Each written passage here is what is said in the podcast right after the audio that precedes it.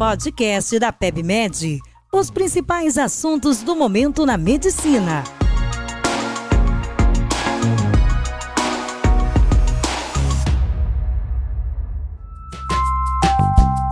Sejam bem-vindos a mais um podcast da PebMed. Eu sou Isabel Cristina, médica infectologista e editora de infectologia do portal. Hoje nós vamos falar sobre os destaques do International AIDS Conference, o AIDS 2022, que é organizado pelo IAS.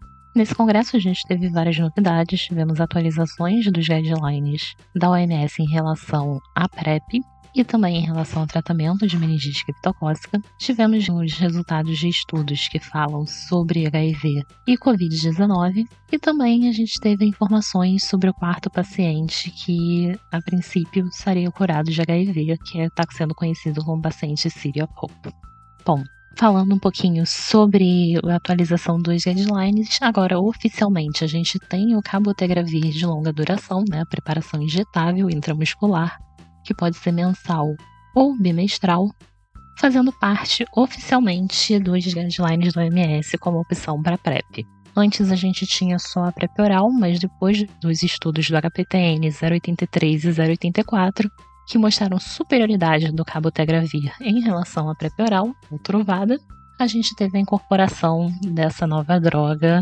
oficialmente no guideline.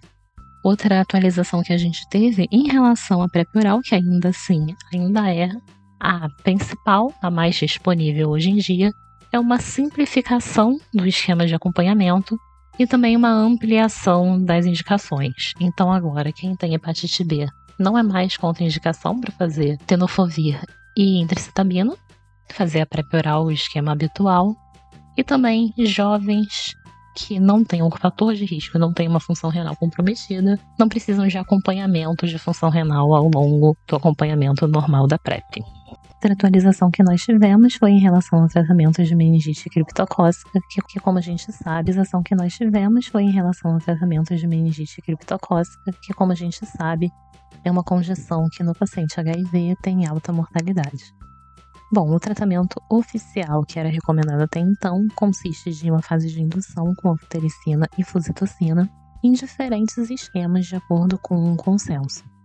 Mas tem muita preocupação em relação à disponibilidade e à toxicidade dessas drogas. Recentemente, a gente teve um estudo que foi publicado no New England que usava anfotericina em dose única, uma dose mais alta, mas em dose única, com associação de flucitocina com fluconazol e que não teve diferença de mortalidade ao final em relação ao tratamento que era recomendado pela OMS até então.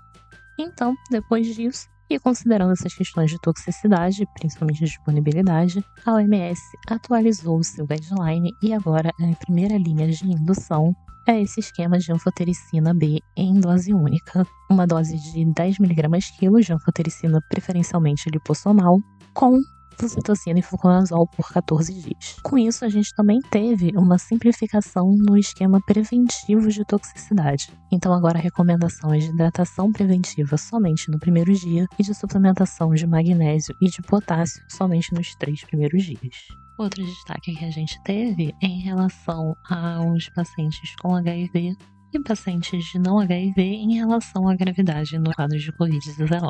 A gente teve os resultados de um grande estudo realizado com dados da OMS que observou pacientes internados com Covid e comparou justamente aqueles que tinham infecção por HIV e os que não tinham.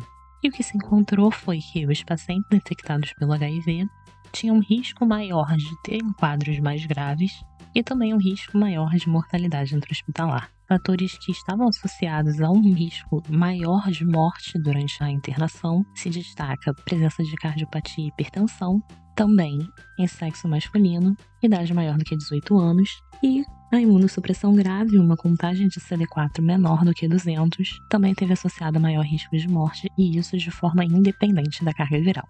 Uma coisa interessante de se notar é que, apesar de também ter tido uma redução absoluta na mortalidade depois que a Omicron se tornou a variante dominante, essa redução não foi tão expressiva quanto aconteceu nos pacientes não infectados pelo HIV.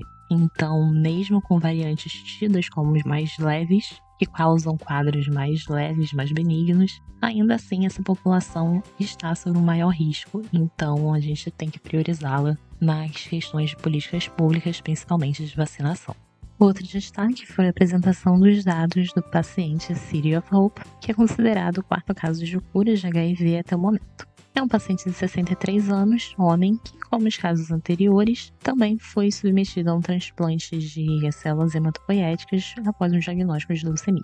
No caso dele, uma leucemia mieloide aguda de alto risco, que entrou em remissão depois de três ciclos de quimioterapia e a equipe assistente optou por fazer o transplante como modalidade de tratamento. Ele foi submetido a condicionamento ao transplante, teve poucas complicações pós-procedimento e, depois de um tempo de seguimento, mantendo-se com carga viral indetectável, a terapia antirretroviral foi suspensa. Isso aconteceu justamente porque, como nos casos anteriores, o doador de medula dele também tinha mutação no CCR5, que é o gene que codifica um dos receptores usados pelo vírus do HIV para entrar nas células. Então, a terapia antirretroviral foi suspensa e ele continua em segmento até o momento, sem evidências de replicação viral e sem evidências de HIV nos reservatórios. Já são 17 meses e ele continua em acompanhamento para ver se isso se mantém. O que tem de diferente nele para os casos anteriormente descritos é que é um paciente mais velho, com um condicionamento para o transplante com um potencial menos imunossupressor,